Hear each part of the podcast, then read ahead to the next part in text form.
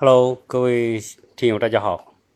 啊，今天我们到了直播的时间了啊，所以先跟大家打个招呼啊。我现在看到有听友开始进来了，好，谢谢各位。呃，每个月我基本上会花一点时间哈来做一些直播，呃，这个直播主要是一些交流吧，呃，谈不上什么很具体的固定的话题。Hello，所以呃，大家有什么？希望交流的啊，大家可以在微在我们这个直播当中提出来啊。当然，大家也可以通过语音，呃，我看一下啊，有一个语音电话，对，有个观众连线，我把这个观众连线开启，如果要加入的可以加入啊。但是我发现大部分听友还是喜欢听或者过文字输入的方式来来问问题。啊，今天呢，这样，呃，我我想哈，跟大家聊一个感觉，就是现在这个大众媒体，比如我们做自媒体这个行业，实际上越来越难做啊。原因是什么呢？就是说，呃，现在的层出不穷的新的媒体、新的主播，呃，会分散很多人所做这种自媒体的这种关注度啊，比如说。现在啊，你要啊增加啊，谢谢谢谢这位听友。如果你要说增加多粉丝，实际上现在的难度很大。如果你是四年前你做一段一档节目，只要你做的还好啊，基本上你都很快会有一个比较大的粉丝群。但是现在呢，啊，要扩粉是不太容易的啊，所以啊，当然这也是一种自然现象嘛，因为呃我们的时间有限，然后呢。新冒出来的主播太多啊，所以啊，基本上来说呢，大家很难说固定在某几个人去啊去听他们的节目，特别是音频节目，它也受到很多局限。呃，加上我现在这些节目呢，我发现做节目有时候也 也是很危险的事情啊，因为现在是个翻船的时代啊，一不小心就翻船啊。别说我们这种啊草根主播哈，那些大咖主播弄不好。啊，原来很有名气的，名气越大越容易翻船，啊，这个时代真的我们看不懂。以前呢，名气越大，啊，大家可能会觉得这个人越牛，啊，这个人可能会就越安全，但实际上不是。现在一翻船就翻得特别彻底，啊，不管当初多大的牛，多大的咖，是吧？一翻起来，基本上短短的几个月时间，啊，从在神坛高高在上，然后跌下神坛就被踩在，被广大的。这些网友踩在脚下，永远不得翻身，啊，呃，声誉也没有了啊。过去可能过去十年、二十年所累积的那些声誉啊，都毁于一旦。所以现在这个时代是个非常危险的时代。呃，当然我我觉得呃无所谓啊，因为 因为我嘛本身也谈不上有什么声誉，呃，所以呢呃也没有什么高度，所以也不存在说从哪里跌下来的这种感觉。啊，但是我最近做的这期节目呢，我能感受到这种气息啊，因为我最近做的节目，呃，是讲城市吧，因为我，呃，我回到中国之后呢，我就会，呃，本能的会有一种感觉上的一种变化，比如说现在我看到的城市是什么样子，然后我谈了这些感受之后呢，很多听友就开始踩我了，开始拍我了。啊，他说你瞎说啊，你又不懂中国，然后你为什么谈中国，对吧？你为什么不谈其他国家？啊，大家就有这种，你谈其他国家我听听你，谈中国我就不想听你的。所以，我我想在这里呢，啊，也谈谈我自己的感受。就因为我现在这档节目呢，我也不是纯粹看美国啊，或者看欧洲，看哪里，我我实际上我是看世界，啊，就是我眼睛所看到的东西，我我都可能产生我的个人的一些想法。然后把我的想法分享出来，所以我就不再局限于说啊，只能是谈美国，大家也不要啊给我这样一个印象，就是说啊，鸟叔就谈美国啊，谈其他就不能谈啊，一谈就会啊就会呃挨板子，对吧？啊，但我当然我也不怕，因为什么？因为很正常啊，因为那些大咖都被大牛都被拍成那样了，我我这个对吧？呃，草根我也不怕拍了。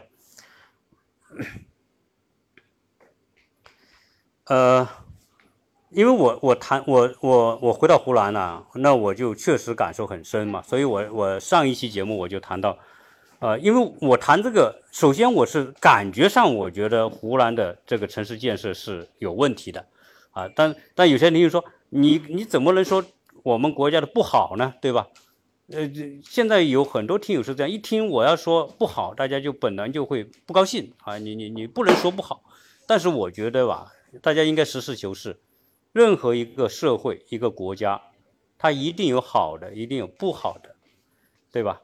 好的，呃，你可以去歌功颂德；不好的，你可以分析、指出啊，你认为不好不好在哪里啊？这我觉得也是我们自己去啊，去去。去磨练自己的一种一种啊分析问题的能力啊，所以在这方面哈，我我希望大家手下留情啊，各位听友手下留情啊。如果你说哎呀，鸟叔你弹的实在弹的不好，我不想听，那不想听真的没关系，不想听就就就绕道就完了，对吧？啊，你不能说啊，我还不绕道，然后呢，我还不让你弹我不喜欢的东西。那就变成什么？就说你希望我弹的东西都是你喜欢的东西，那实际上是做不到啊！别说我做不到，神也做不到啊！所以这个要求就有点高啊。所所以，我在此呢也说，如果呃实在你觉得我谈的不好啊，真的就拜托你就那就把它关了，对吧？那就就就离开啊！我觉得这样谁也不不去伤害谁，谁也不去。啊，当然，其实也谈不上伤害。觉得你在我的留言里面留一句，说我瞎说，说我无知，说我啊这个怎怎怎么这个那个啊，当然我也伤害不到我，因为因为什么？因为我知道，总有人会说这些话，你不说还有别人会说啊，所以这是社会的一种啊，你必然要面临的问题啊，就是说，你不管你是今天我做节目，还是你你工作啊，或者你做生意，你跟谁打交道，总有人说你好，总有人说你不好。啊，这个社会一定是呃存在这样一种平衡的状态哈，呃，所以呃，我希望后面我的节目呢还是这样，呃，拜托各位手下留情啊，手下留情。呃，我我这两天呃回到内地之后，当然会走一些地方啊，我我为什么？因为我第一感官就是看城市嘛啊，当然我我看到的是不是？这个城市的本质的问题，当然我不知道，那我就谈我的感觉。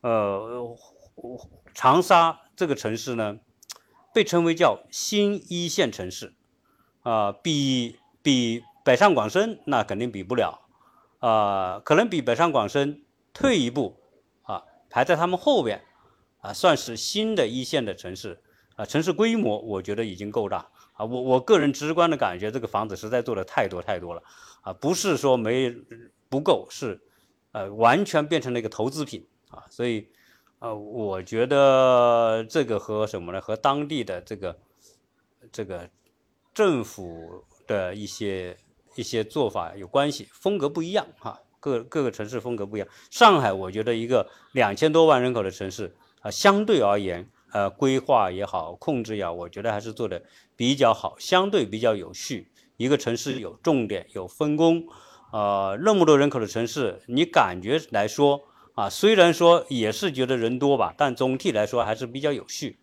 啊，但是到其他的一些地方可能就不这样。呃，这个城市改造，我到了一个小城市哈，这个小城市我不说名字，因为一说名字就变得嗯不太好。这个小城市呢？呃，我对它特别了解啊，呃，以前啊，这个城市是一个有着一千多年历史的古城，呃，而且呢，基本上我在七岁之前，啊，我就在这个城市，我就了解这个城市的历史。在我七岁左右的时候啊，那个城市真的是不说跟山西的平遥那种感觉吧，我觉得。呃，是一个非常典型的南方古城，有城墙啊。那个时候我是非常清晰的记得，有几个城门、城墙，城市中心在哪？啊，整个城墙把整个呃小城给围起来，大概也就是两三平方公里的一个一个范围啊。然后城外有条河，河的外面有一个浮浮桥。这个浮桥是呃涨大水就把浮桥断开，然后大水退去又把这个桥给连上，啊，那个桥都是用用用竹竿撑着的啊，撑着把它把它分开，然后撑着把它连上。啊，所以啊，这个这样一个城市呢，在过去的四十年呃，八零年代开始就开始旧城改造，啊，先从我们这个古城的最中心开始改造起，然后一拆就把这个古城的城墙给拆了，啊，这城墙就没有了啊，真的好可惜。因为小时候我们要到那边去啊，那这个城墙，城墙，城门口的那个那个城墙大概跟北京的八达岭长城的城墙差不多高，有的我觉得还高一些。然后城门也是很高，城门大概都有四五呃五米高的城门，啊，一个大大的拱，呃，一条石板路从这个拱穿过啊，进到城里面。是这个城里的路不是水泥路，全是鹅卵石加这个。加这个青石板，啊，那房子就是一层的那种砖瓦房，砖瓦房，啊，这是我我印象当中的那个啊，这个古城，到八十年代开始拆，把先把城墙给拆了啊。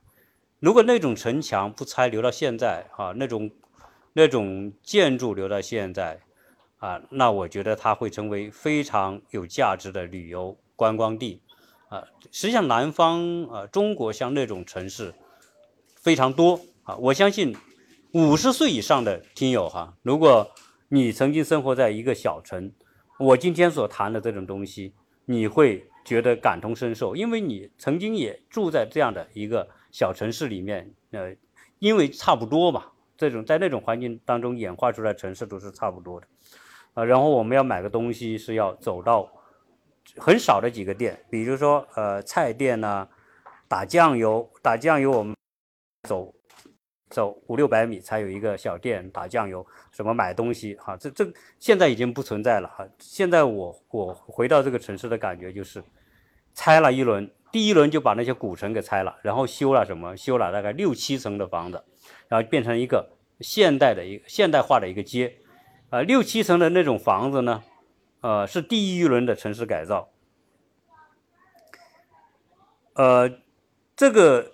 多半呢，六七层呢是没有电梯的啊，所以第一轮的城市改造、旧城改造就建了这些叫第一层的啊这种啊楼房，两两边都是店铺。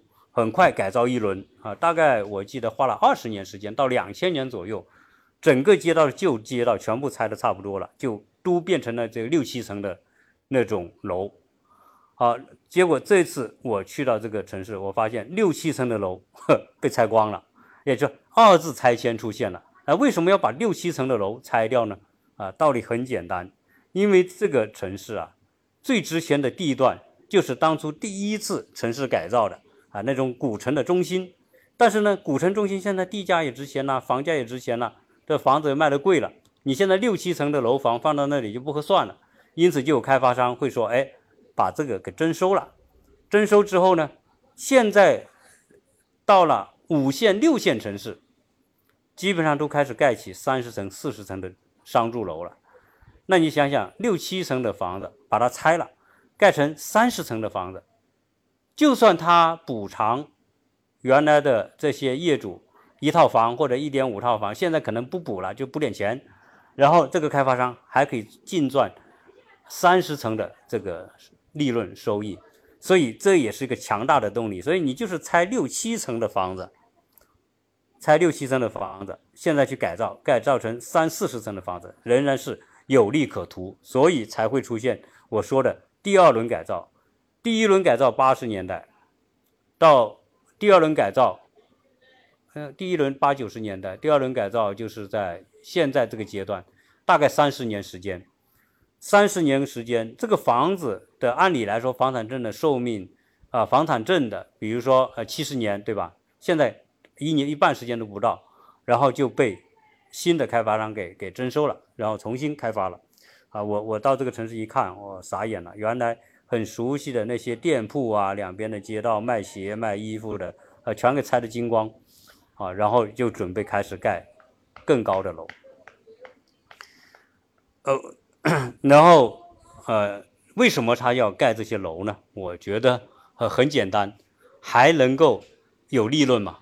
然后这个有有差额嘛，所以呃疯狂的去拆这种楼，呃，但是我最近看到呃有新闻说，这个可能呃政府会出台新的政策，限制这种在一些县级以下的城市，特别是一些镇里面、县里面，不让盖超过呃七八层的房子。我不知道是真是假，啊，但有可能啊，因为我是看到过这种啊不非正式的报道啊，那有可能是真的，因为因为你想想啊，这种这种呃六线城市、五线城市、六线城市。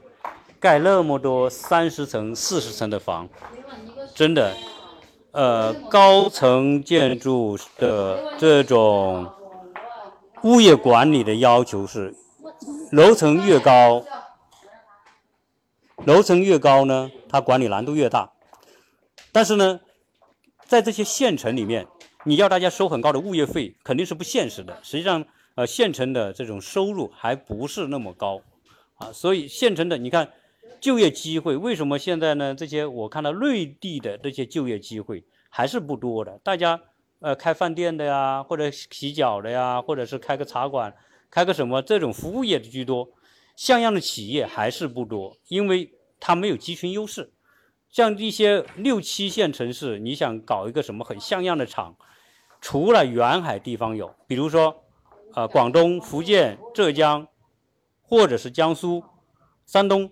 沿海那些地方，它凭着过去所所建立的产业集群的优势，很多小厂在那里可以生存下来，因为它加入了那个集群里面，它能够借这种产业集群的优势来做。但是像我们内陆的这种地方，呃，没办法建立这种产业集群，所以呢，制造业在这地方是没没有太多的像样的制造业企业是没有的，呃，然后大家都是搞服务业哈，吃喝玩乐的啊特别多。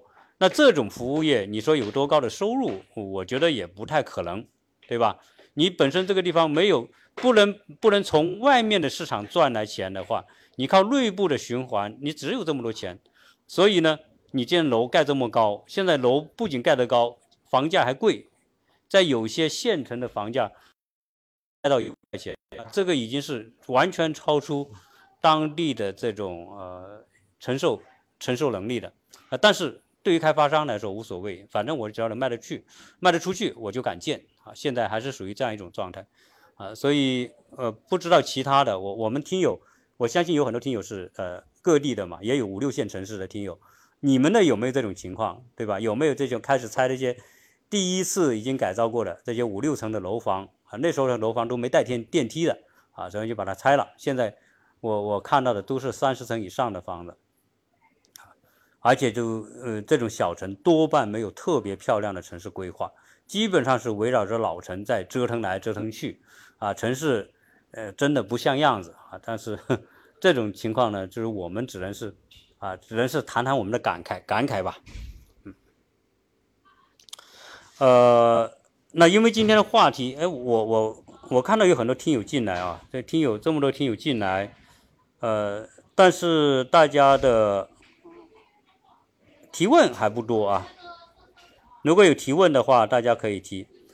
而我最近看到一个话题啊，是关于马斯克的话题。而马斯克永远是不会让人失望的一个人物哈，所以呃，直播嘛，就是逮到什么说什么。你你要提问题，我就我就跟你探讨；你要不提问题，我就我自己想到什么就说说什么了。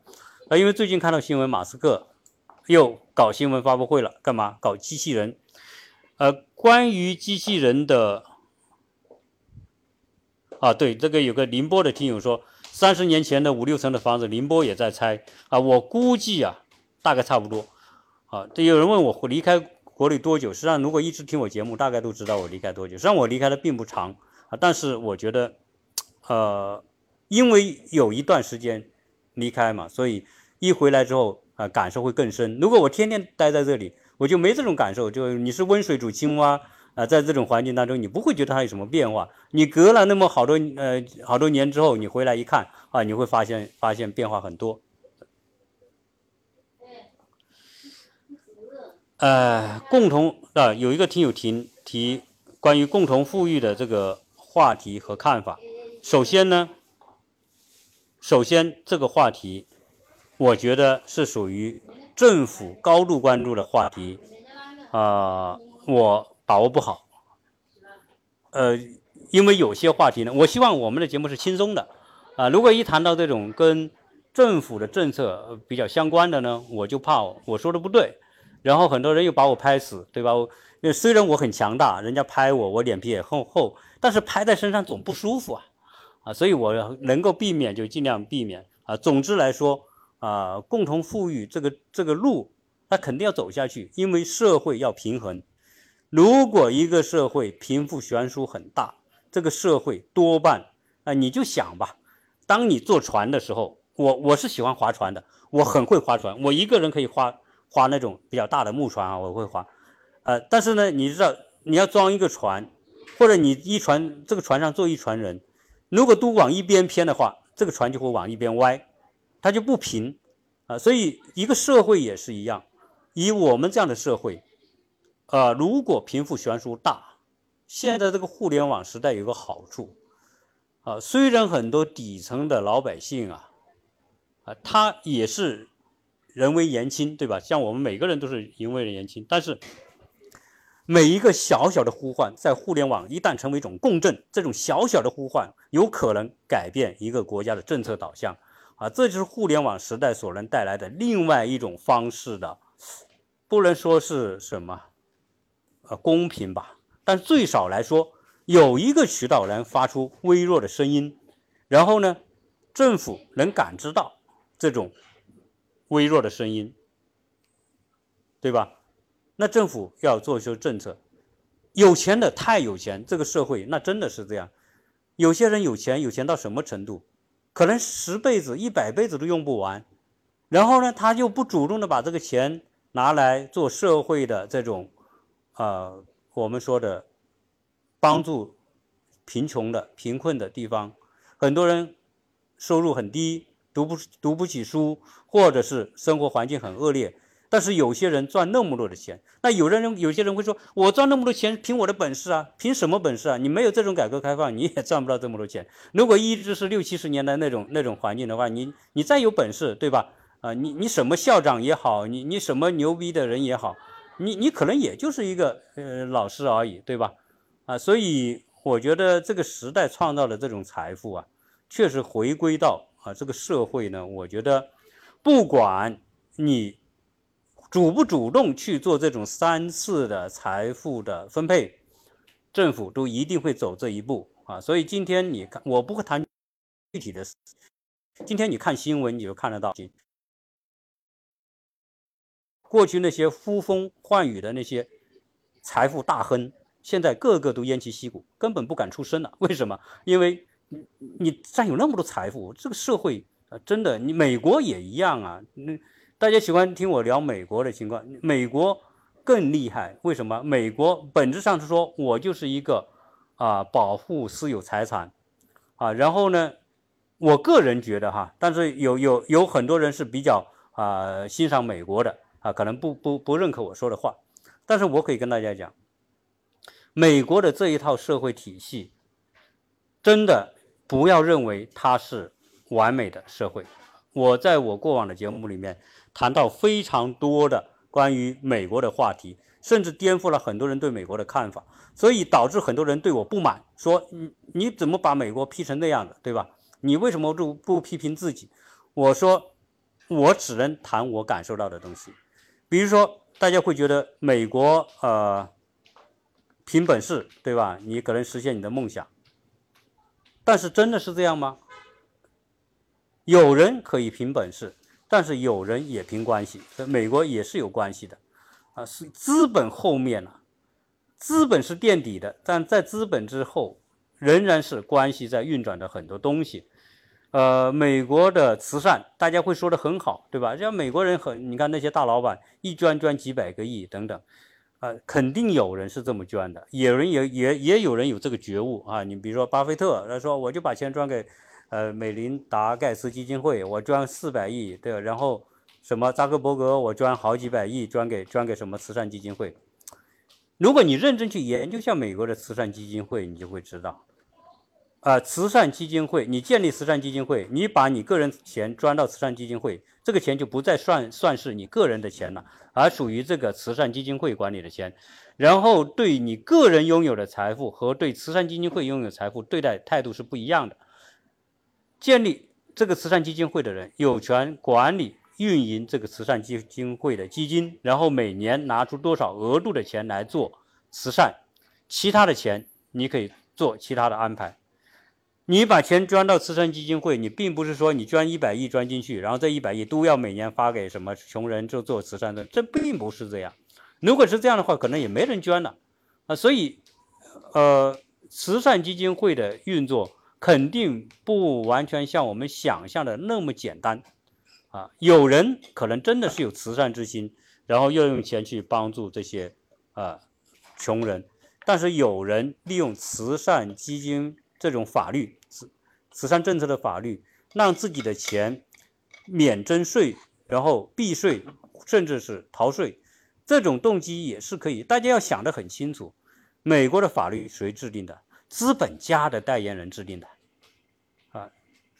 这是肯定的吧？你不是资本家一伙的，不是资本家的受资本家支持的人，你怎么拿到他的支持，拿到他的赞助？你怎么去选举当上议员？怎么去当上总统、当上部长？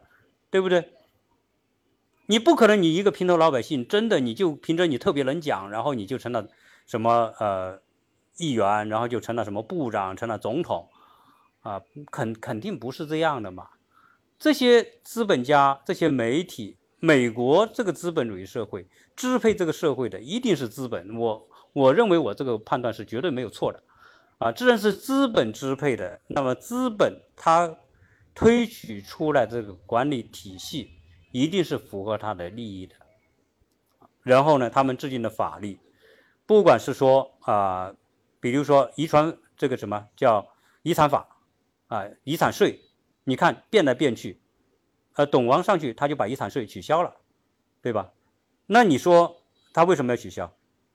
如果他是一个普通老百姓，有可能他不一定的，但是他是一个亿万富豪，那那他取消对他个人有好处，当然是不是他真的这么狭隘，我不知道。但总之，他是一个亿万富豪啊！他他他为什么要取消遗产税？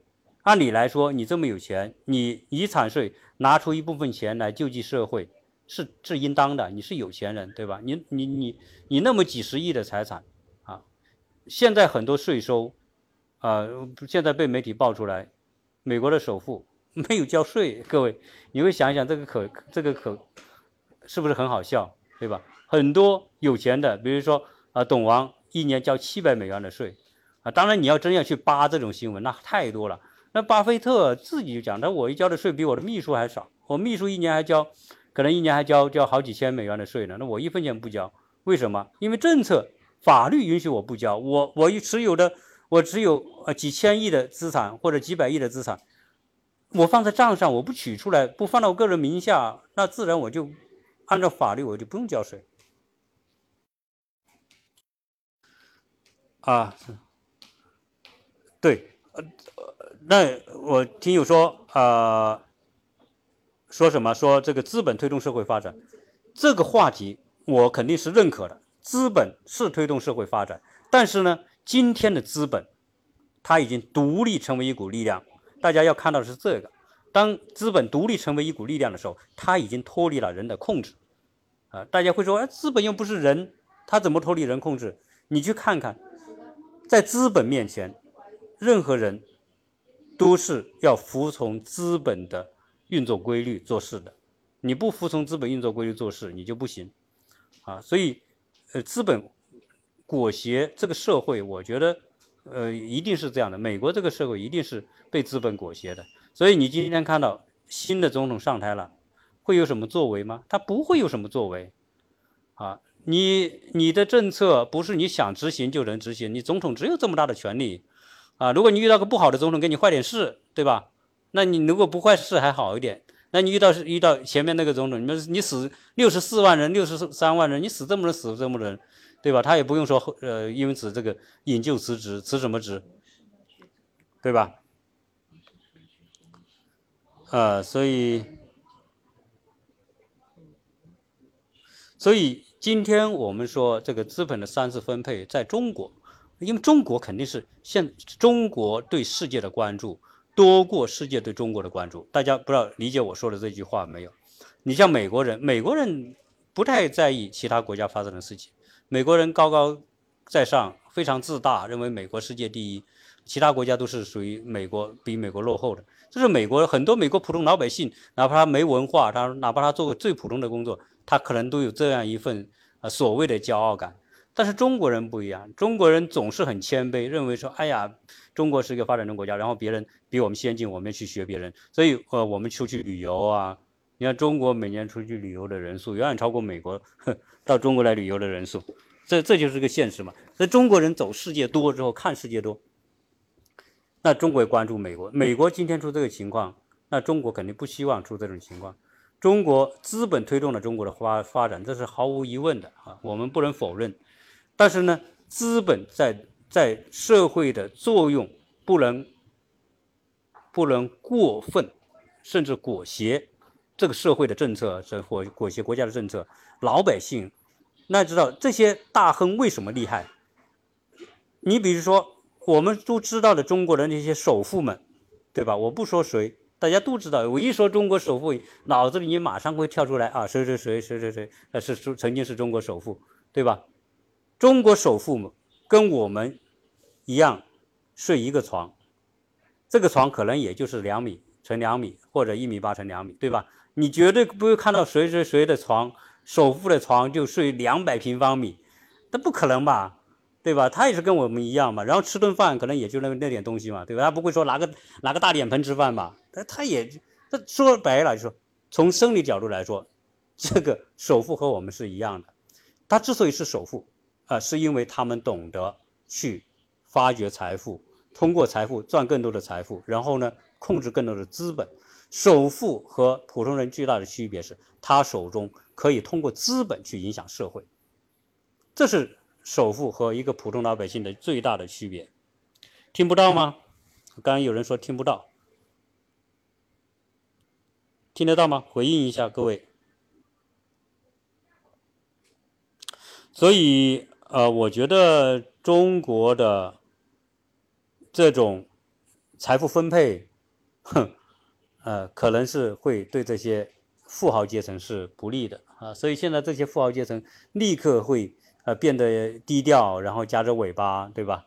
曾经高调的那付出惨重的代价啊，这就是啊，所以大家会知道啊，在系统面前，谁掌控了系统？谁就是这个社会的决决定者？美国政府，美国政府掌控了一些一些系统，但是美国的公司也掌控了很大的系统。比如美国的那些互互联网公司掌控的系统的影响力，不亚于政府掌控的系统。很多时候，政府要做什么事，要借助这些公司的系统的力量啊，不管是微软也好啊，Facebook 也好，Twitter 也好啊，或者苹果也好，你知道的这些。呃呃，美国前十名的这种互联网公司，都是因为它掌握一个巨大的系统，所以他们才会啊可以跟政府叫板啊。由于美国是说保护私有财产，然后美国你要动一动这些富豪不容易啊，这就是美国跟中国的差别。中国要动个富豪没问题。美国动个富豪可能动不了，为什么？因为你要动个富豪吧，你说他违法，你反垄呃违反了反垄断法，你要把某个公司要拆分，那这个富豪会说他请一大堆律师，你结果呢？你政府也得请律师。美国不是三权分立吗？政府是代表美国行政权，美国政府司法部，美国司法部是代表美国政府啊，这个概念大家还是要清楚。司法部并不代表美国的所谓司法独立的独立力量，司法部是美国政府的法律部门，服务于美国政府的。美国政府要起诉哪一个公司，是由美国司司法部下面的律师团队来起诉的。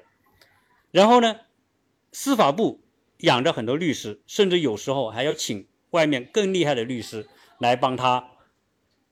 那就对簿公堂嘛，到到法院，那法院呢要来判。那你政府能请律师，我这些大公司这牛的公司，我也不缺钱，你不去请律师不就花花钱吗？我我砸个几千万，请最牛逼的律师。美国的律师是可以啊，可以很神奇的啊，就是呃，可以钻很多空子，或者他有很多手段啊，就能够很神奇的将一个对原告不利的案子能够弄得跟原被对原告有利啊，这是美国。所以你在美国司法部，你要说拆分哪一个公司，不是说你一拍板一拍桌子。老子就把你给拆了，对吧？没那个事，他跟你打官司，打十年，打二十年，最后你都拆他不了，啊，就是这种情况，啊，所以啊，中国不是中国，你比如说哪个公司真的要跟政府叫板，政府哼一个晚上就搞定你，一个晚上，那不要搞十年，这就是，哎，如果有听友不喜欢的，请请，对吧？大家可以。绕开可以退退出去啊！别在这个群里面说啊那些不那么不那么文雅的话。对，大家还是相互尊重啊！因为我没有说你啊，就是你是听友，我没有说你谁谁谁不行，对吧？我只是谈我自己的感受。我想大家听友也会看得到你你打的字打在这个呃屏幕上的留言，大家看得到的。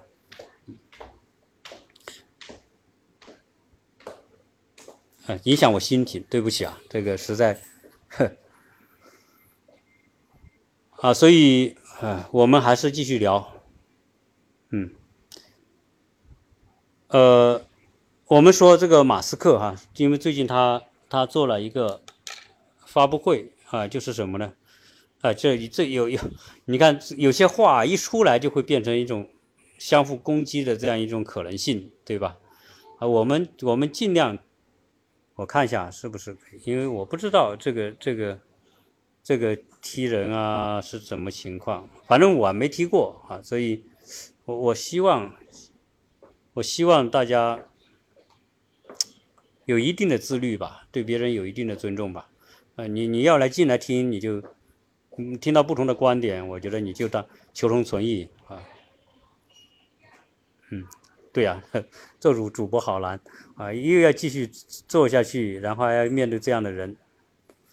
呃，不管他了，那我们继续聊，因为我一个小时嘛，嗯。呃，马斯克他推出一个概念，马斯马斯克推出了很多概念，呃，很多人，当然我对马斯克这个人的评价一分为二，他有值得人们赞许的地方，啊，也有我觉得作为资本家的。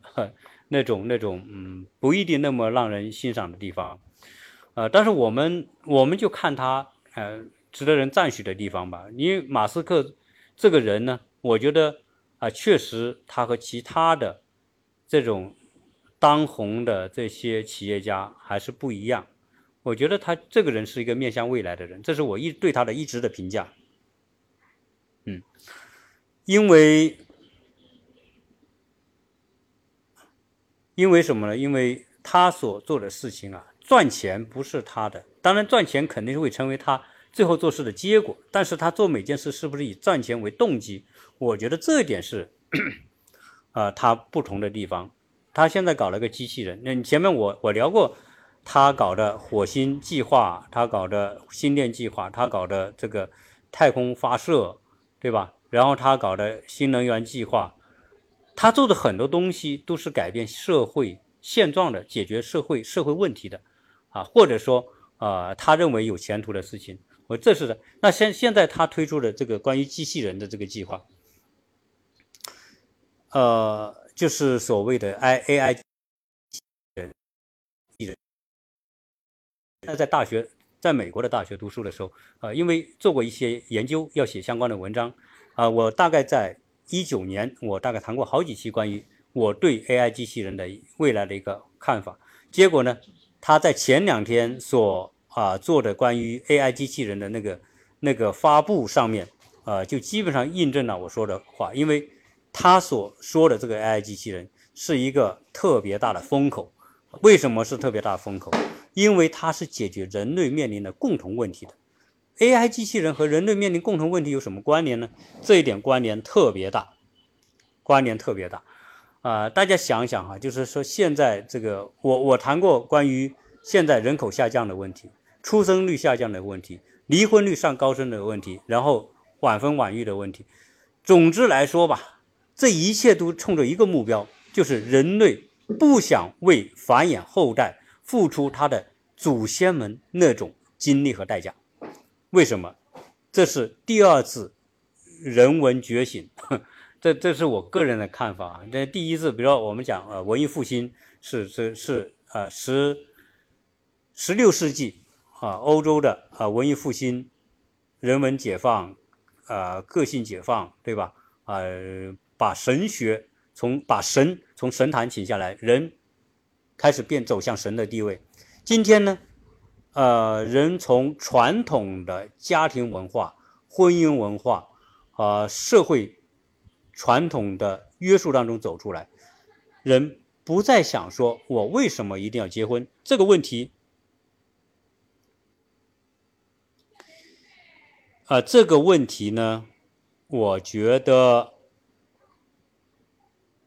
我觉得呃是一个共性的问题，不光是中国出现的问题，美国、世界很多国家都出现同样的问题。那他现在说，哎，机器人做过 AI 机器人，当然 AI 机器人并不是埃隆·马斯克，埃隆·马斯克的很多观点呢，很多东西并不是他有原创性的，但是呢，他会选择性的将一些。啊，最具风口的一些东西呢，选择作为他的这个投资方向。啊，我前面讲过，他曾经投资智能移动折叠住房，这他已经投资，而且那个智能移动折叠住房未来的市值有可能会超过特斯拉的市值。因为什么呢？因为衣食住行，特斯拉是管行的，管管出行的，当然，呃。它不仅仅是出行的问题，它是一个移动电脑，对吧？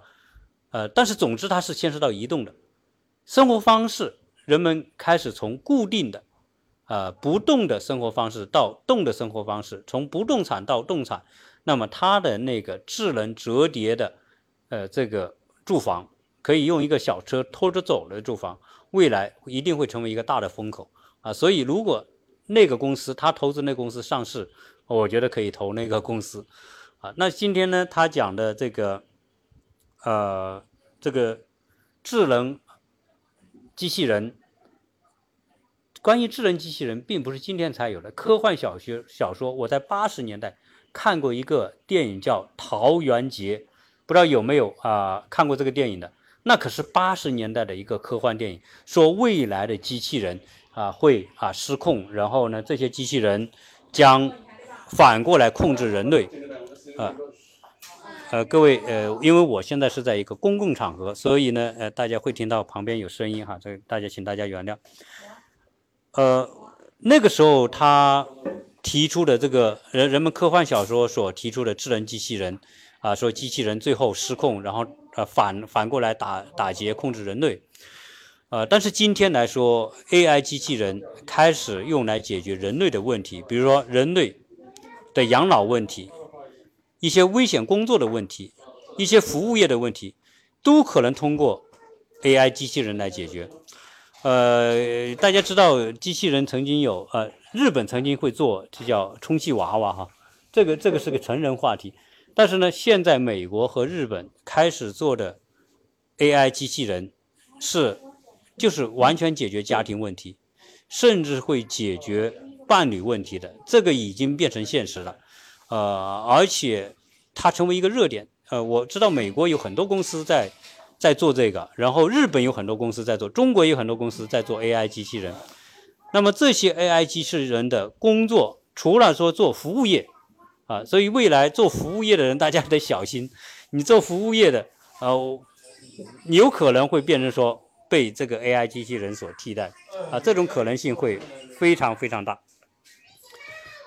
啊，为什么啊？你看，你看，实际上呢，你看，实际上哈，现在因为我在现在这里有点吵，我换个地方啊，这样的话大家不至于听到这些杂音。对不起啊，我挪个地方。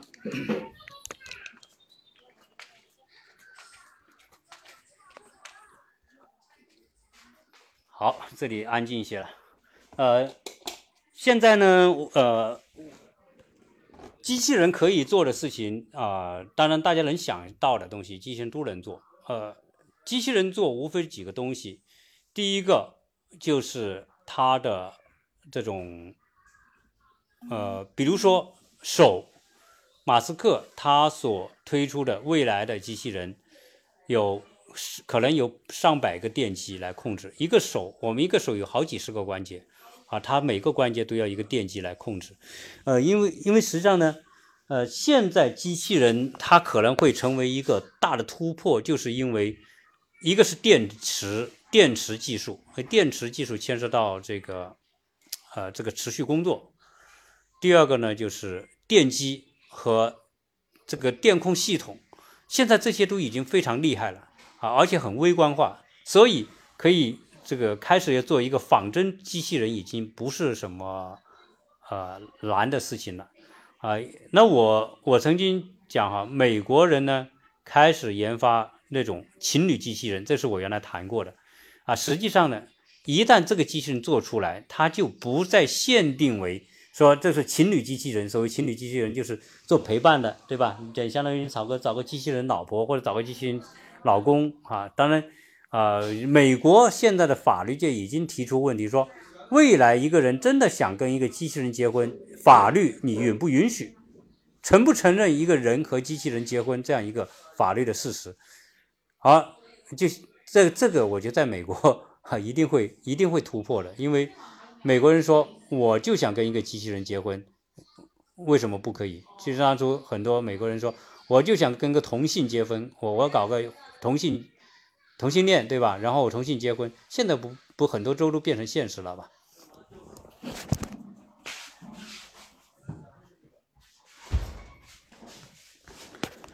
啊，所以呃，也原来有人说，哎，你找个保姆，现在找保姆好难呐。呃，我当然我知道，因为我们在国内是也找过保姆。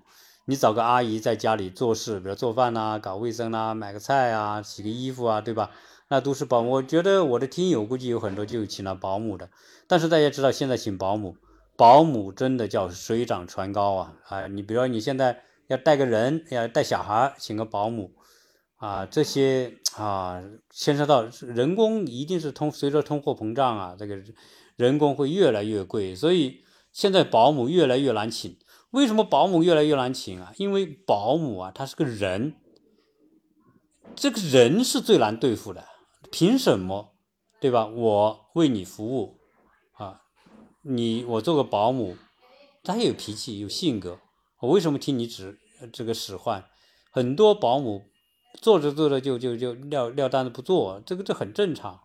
所以啊，人做保姆这种，随着机器人的这种出现。这机器人可以像人一样行动，可以像人一样做事，像人一样的计算，啊，它可以按指令做事，甚至它可以一定程度上可以自己做一些思考、逻辑思考的话，你想想看，我请你现在请一个请一个保姆多少钱？我估计有些地方是五千块起步，啊，大城市对吧？我我是北上广深，五千块估计你请不到，你要什么请个月嫂？啊，那是以万来起步的，多少万起步？呃，跑题了，对，不，我我我没有什么主题哈，所以也谈不上跑题，不是谈这个机器人嘛？啊，所以你现在遇到这种情况，未来机器人一旦成熟的话，你说谁会去请这种一个真实的人当保姆？谁会去啊？你找一个找一个老婆结婚，找一个老老公嫁了，实际上这些都是高难度的事情。啊，人跟人相处是件特别特别难的事情，呃，婚所谓婚姻幸福啊，我觉得，我我个人觉得，呃，婚姻啊，绝大部分人的婚姻谈不上太幸福。当然有人幸福，有成为很模范的，啊，一生都很相爱的，但是这个比例实在实在不多啊。我觉得这个。呃，情况怎么样？我们扪扪心自问，你摸着自己心问问，你的婚姻是不是特别开心啊？因为我是说，婚姻本质上并不是爱情的一部分啊，婚姻是兼有保姆功能，啊，长工的功能。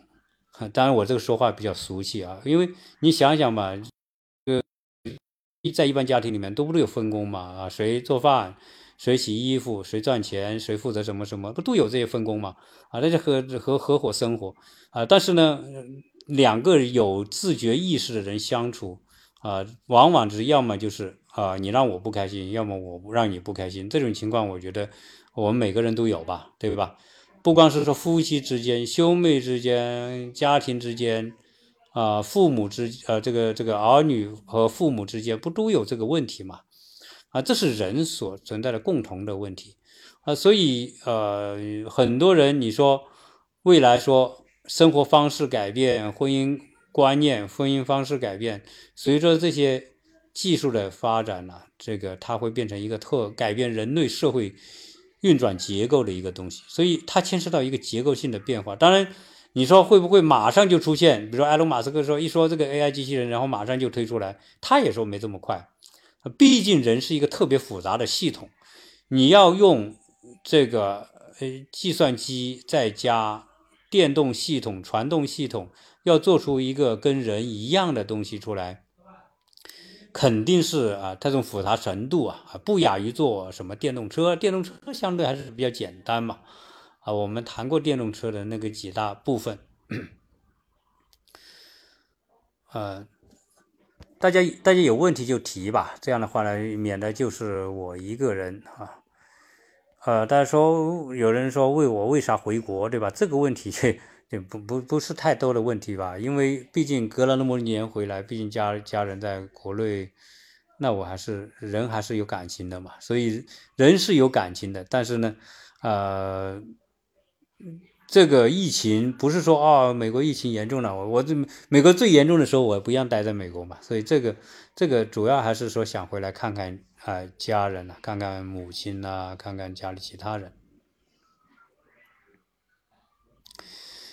呃，婚姻中听友有听友说，婚姻中得到好处多的一方感觉更幸福。实际上，他必须对等才行。各位，你说啊，凭什么双方就要一方多付出，一方少付出？多付出的一方，如果说他不跟你闹掰，是因为他的忍耐力和承受力比你大，你要感觉到感恩才行，而不是说这个人对对你好，你就是应当的。很多人就会变成习惯，反正你对我好就应该，可能说啊，反正我能赚钱，或我本事大，对吧？你你你本事小，你就多做家务什么？我觉得，我觉得这个，我觉得还有个自我自我意识吧，要知道自己的状态啊。反正我是觉得现在啊，现在的这个人们不愿生育。啊，它不是一个简单，它是一个非常系统的人生观的变化，就是下一个时代的人生观啊，一个时代的人生观的出现会带来啊这一系列的问题啊，所以有人有人开句玩笑哈，人呐就不要别人折腾你，人自己就自觉的断子绝孙呐。这个话题实际上你要看现在的年轻人，看下一代再下一代，有可能真的是这样。他不愿生孩子嘛？这是生孩子是是种，因为生孩子，呃，从某个角度来说，人很多人会越来越觉得我过好我这一辈子就行了。至于下一辈子的事情，对吧？下一代的事情是下一代的事，跟自己没有直接关系。呃，小孩，人们把小孩带到这个世界上来，啊，对吧？这是一个人的福气，但问题是。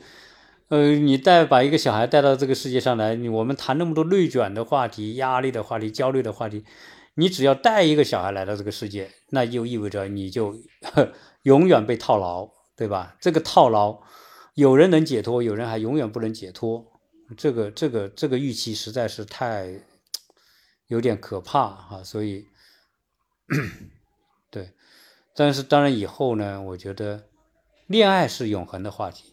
呃，我对婚姻，我对人类未来的婚姻变化，我我认为婚姻不一定会成为一个啊主流的啊一种方式啊，可能未来的独身生活或者以恋爱为主啊，分分合合啊，这个这这个会因为人越来越自我啊，呃，自我的人是最难相处的啊。一个人很自我，这个人肯定很难相处啊。但是未来下一代下一代每个人都变得比较自我，我觉得是一个大概率的事件。所以下一代下一代的婚姻会越来越不牢固，这也是大概率的事件啊。现现在离婚率高，呃，就变得理所，这个是很容易理解了。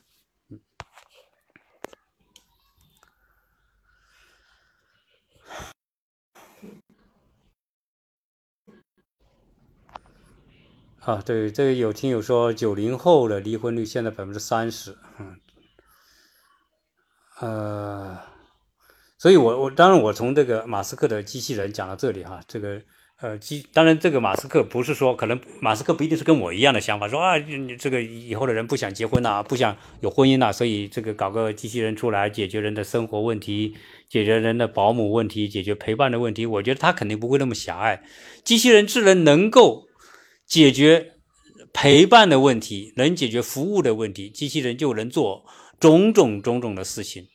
啊，机器人也不一定是像人一样的才叫机器人。你说那个生产线上的机器人，一个机器手，一个机器人，那都是机器人。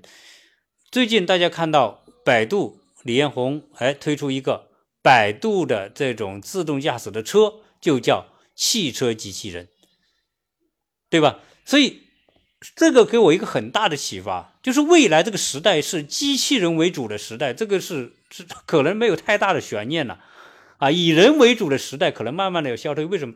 人之所以在这个社会有作用，是因为人参与劳动，参与制定规则，因为人劳动，人才有价值。未来如果机器人各种东西都变成机器人了，那人的工作的作用重要性就下降了。人的重要性下降，人就会被边缘，这是我个人的看法啊。这个至于是不是不一定对，对吧？大家可以可以不认同我这个观点，这个这个没问题。但是我认为，随着这种时代的发展下去呢，马斯克搞这些东西，也可能十年、二十年之后，也可能逐步成熟。你像波士顿动力机动力公司推出的机器人，已经可以做从动作能力上，已经可以比人还要强，这是事实吧？大家看到了，你上网搜波士顿动力。你就可以看到很多机器人的视频，那些机器人后空翻、跑步、负重、这个打仗、开枪，样样都精通，比人厉害啊。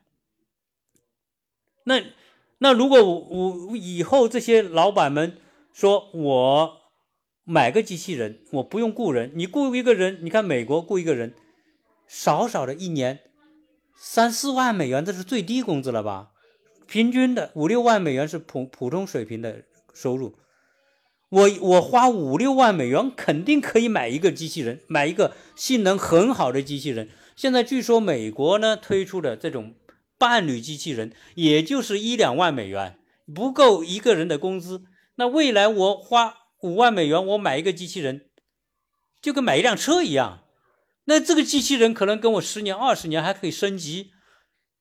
你想想，这个东西一推出来，很多工作岗位，很多服务业的工作岗岗位都会被刷新掉。我我一一年的工资，我可以买一个机器人回来，你还会去请人吗？你当老板的，对吧？你不会请的，你都买机器人了。所以这些人失业干嘛？啊，所以曾经有人说啊，时时代不同了，到了下一个时代，总会有新的工作岗位。对不起。不是可以那么简单的类比，我一向这么认为。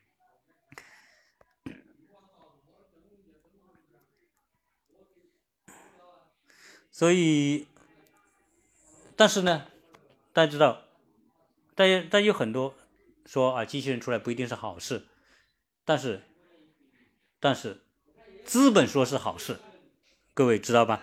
资本说机器人是好东西，机器人可以解决成本的问题。基本机器人好管，一个程序就搞搞定了。机器人不跟你打官司，在美国，一个员工跟你打官司就搞死你。哎，现在中国有很多坏员工以打官司为职业，也有今天在这个做上半年就告这个老板，让老板赔几个月工资，换下一个工干按换下一个工作干干个半年一年，又又又又告这个老板。你想想，当一个员工真的干这个事情的时候，这老板怎么做？啊，那老板会怎么？那些生产线上的老板有条件，他不就请这个吗？请机器人来干了，机器人 没脾气，干二十四小时，你怎么骂他都可以，你踢他，你打他，他也可以不还手。你你现在员工，你试试看，你别说是踢他打他，你说话说重一点，你都小心一点啊！你有时候，有时候老板，你就是夹心饼干，对吧？呃，两边夹着啊。这员工，反正我是穿 这个这个，反正光脚的不怕穿鞋的。啊，是你这穿鞋的老板，你还想维持这个公司啊？你还想让公司做下去啊？但是员工无所谓，我就给你一顿乱捅，对吧？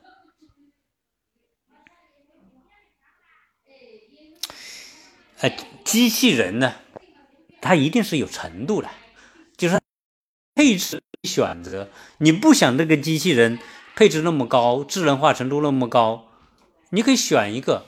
它的智能化程度低一点的，啊，你它不会自动升级的，就怕就怕什么那种所谓的这种这个强智能机器人。现在弱智能机器人是可控的，你就把你的这个控制在弱智能的程度，你不要搞到强智能的程度，然后他可以自己推理，可以自己演绎，可以自己去做的那种。